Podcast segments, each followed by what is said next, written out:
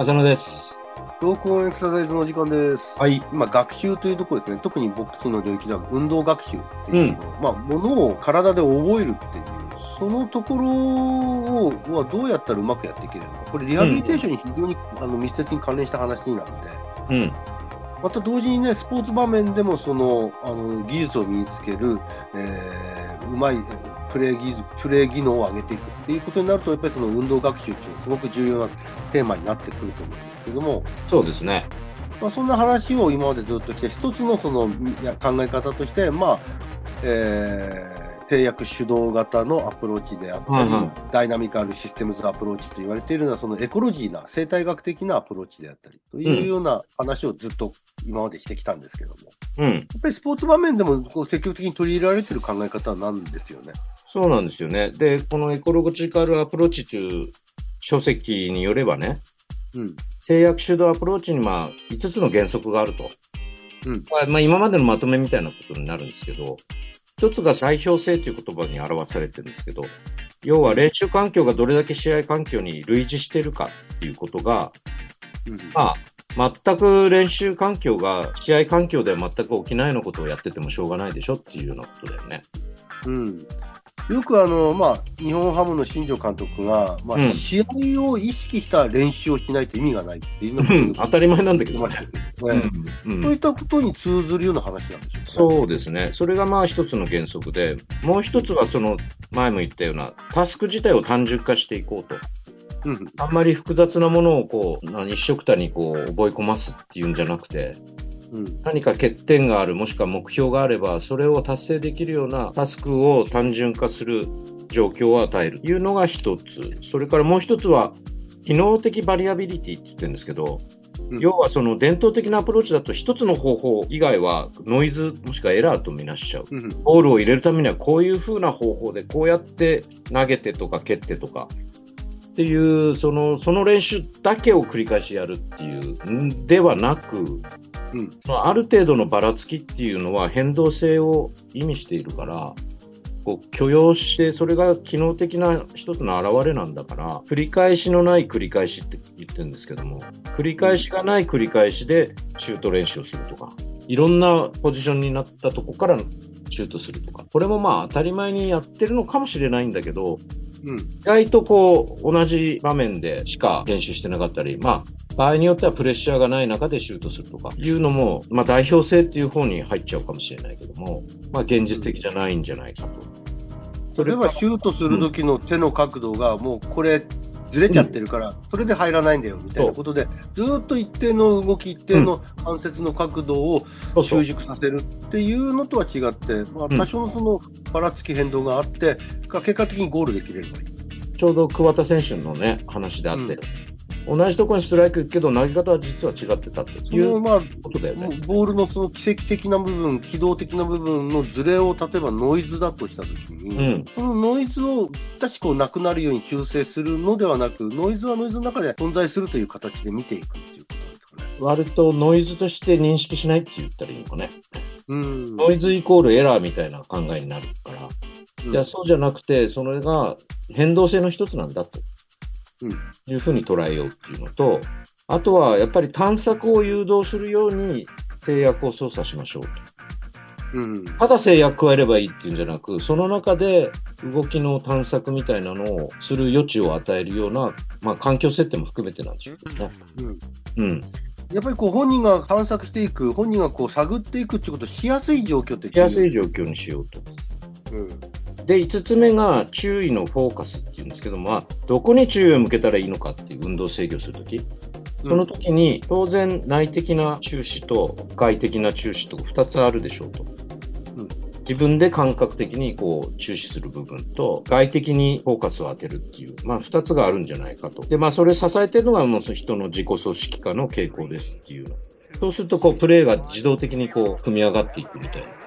うん結局そのまあ試合っていうかフィールドの中ではうん。常にこう選択の余地がいっぱいある中で一つ一つをやっていかなきゃいけないわけですよね。そうそうそう。うん。その選択選択の中でもうこのやり方しかないっていうんだったらその選択の置かれてる状況がうんもともとやってきたこととは違う状況だったらこれ全く対応できないということになっ。やっぱり相手がそれを知ったら、それをさせない方向にされた時もう何もできなくなっちゃう。そうでも、それをうまくしていく、うまくなるっていうことは、そうか各選択の中で、いかにこう自分に自己組織化した動きを再現できれるか、動きを作り出していけれるかっていうことなんだと思うんですよね。うん、内的な包括って、そのいろんなプレッシャー下で運動が崩壊してしまいしまいやすいと。うん。プレッシャーかかった途端にさっき言ったように何もできなくなっちゃう。えだからそういうのを避けるときに外的フォーカスで運動を学習していくべきだっんだけど、うんこれがまあ制約の設定そのものなんだよね。うん。うん。また具体話は。的なもの、フォーカスっていうのは、例えばそれは周りに人を配置するとか、そういうこと？そうそうそうそう。とか、その、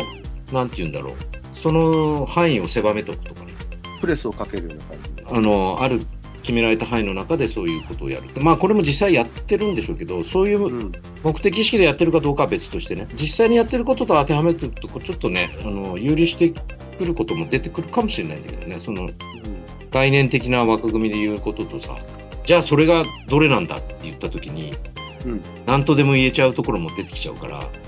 そうですよね。やってる側がどれだけ目的意識を持ってやってるかっていうことに結局は委ねられるのかなっていう気がするそういう意味でもリハビリテーションと同じ課題かなっていう気がするんだそうですね。まあ、今の聞いてた5つのポイント、どれ一つとってもリハビリの場面に合致しているとこうんろ？を感じましたけども、うんうん。普段の生活がうまくできできるんだったらリハビリテーションする必要がないんで、できない、何らかの困難性があるから、そこで一つ学習しようとするトレーニングの場が発生するんですけども、うん。それをまあ、例えばやるときに、もともと家でじゃあ頑張ってやってって、突き放しちゃってたら、結局うん。いっぱいばっかりの繰り返しで、全く学習していかないと思うんですよね。下手したらね転んじゃったりとかね。そう、逆にうん危険な状況になるという。うん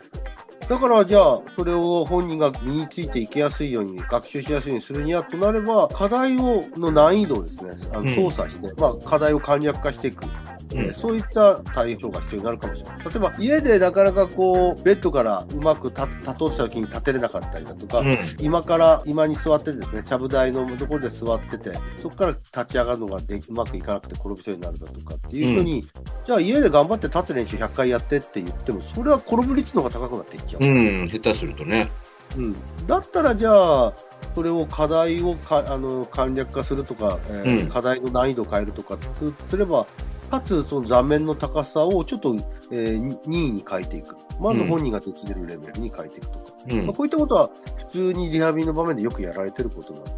うんだからまあ、そういったまず一つその課題の簡略化っていうのはまあ十分に導入していけれるかなとは思うんですよね。そうだよねでさっき言ったその5つの原則がそれぞれ時々ぶつかって矛盾し合うっていうこともあり得るわけでしょ？うん。なんぼ試合に近いからって、じゃあ練習試合何回もやらせればいいっしょっていうわけではもちろんないし、ええ。じゃあ単純化したら試合から離れていっちゃったら、これも意味がないわけで。そうですねそれぞ。れこう、バランスよくこう考えていかなきゃなんない問題かなっていう気がしますよ。まあ、いくら例えばね、タッカーのパスワークを単純化するって言ったって、2人で、ただあいあのむ向こう側に人がいて、そこをずっとパスしまくってても、うん一。向にあのいいサッカー選手になっていかうないから、ん、実際はね、相手がうんプレッシャーかけてくるからね。あの同じようにリハビリの場面でも、ずーっと同じ訓練室で、ただ何回も歩いてても、やりやすい状況でね。うん。うんまあ、ある意味、持久力とかそういったかあの他の目的を持ってればまた別でしょうけど、うん、心肺機能を高めるとかね、歩く機会を増やすっていう意味ではね。ねただ、そのことを保護っていうことを習得する上で、まあ同じ環境、同じえやり方をずっと繰り返してても多分ダメで。うん。となると、ある程度バリエーションを持ちながら、そこはこう難易度を簡略したり、環境の状況、例えば、えー傾斜角度だとか、段差があるなしだとか、狭いだとか、広いだとか、歩いてるその地面が硬いだとか、やばいだとか、こういったものをいろいろとこう微調整しながらやらせることで、あらゆる環境にこう学習させていくっていうのは、もしかしたらすごく本人の学習につながっていくのかなと。それは必ずしも家の状況と若干異なっていてもだよね。うん、しかもそれがランダムに起きてるとなかなか学習していかないんで、うん例えばもう不安定な場所は不安定な場所、ここだけ、うん。えー坂道はここだけっていうような感じで、ある程度区切られた環境、空間の中で繰り返すっていうのも、まあ、一つの難易度、課題の簡略化につながってるのかなと思うんですよね。そうですね。実際家の中にずっと閉じこもってる状況を設定するのもちょっと間違ってるか場合によってはね。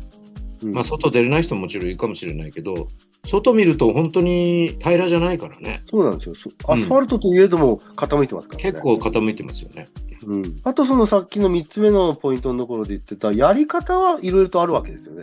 うん。例えば歩いてる時に、あ、今足ぶんま、あの、横に回しちゃったからダメだよとか、そういうのとは違って、うん。それが多分本人が今一番動いてる中で合理性を持った動きなのかもしれないんで。かもしれない。そこをそのノイズと見るのではなく、それをいろいろとこうやっていく中で、本人の中でどうそれをどう認識しているかっていうことも含めながら、繰り返し繰り返し体験させていくっていうのことの大事さ、うん、いろんなやり方をやらせていくっていうことの大事さにつながるんでしょうかね。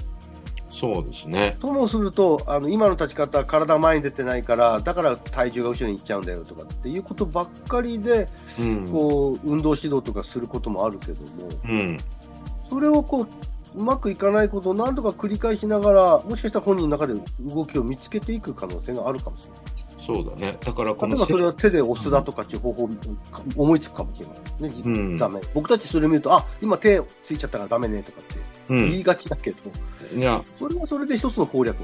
逆に安全にやるにはこうした方がいいよっていうね、そういう方法を指導、指導っていうか教えたりもしますしね。そう考えると、まあ、好きなだけ失敗してご自由にどうぞっていうことなんですかね。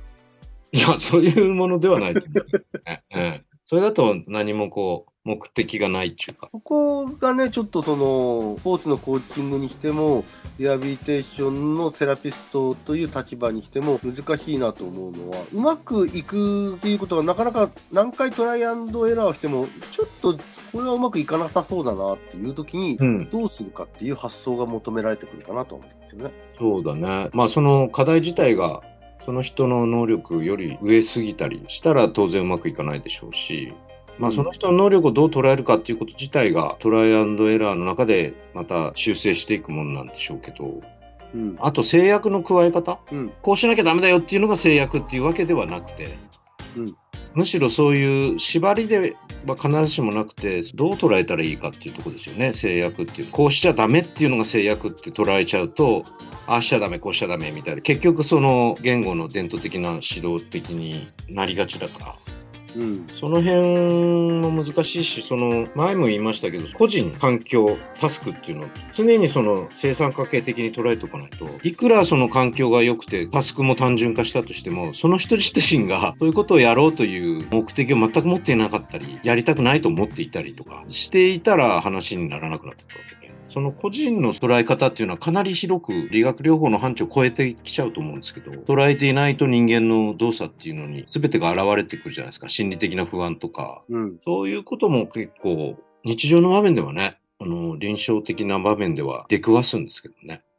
なるほうん。ど。まあ、じゃあ次回はですね、うん。そうは今までその エコロジカルなアプローチで、まあ本人に探索させるということ、そしてトライアンドエラーさせること、うん失敗は必ずしもノイズではないっていうこと、うん。まあ、ここを踏まえた上で、じゃあ現実的にどうそこはうまくやっていけれてるかいけれてないのか、これからの展望も含めてですね、はいちょっと次回もう一回話してみたいなと思います。よわかりました。ろしくお願いします。はい。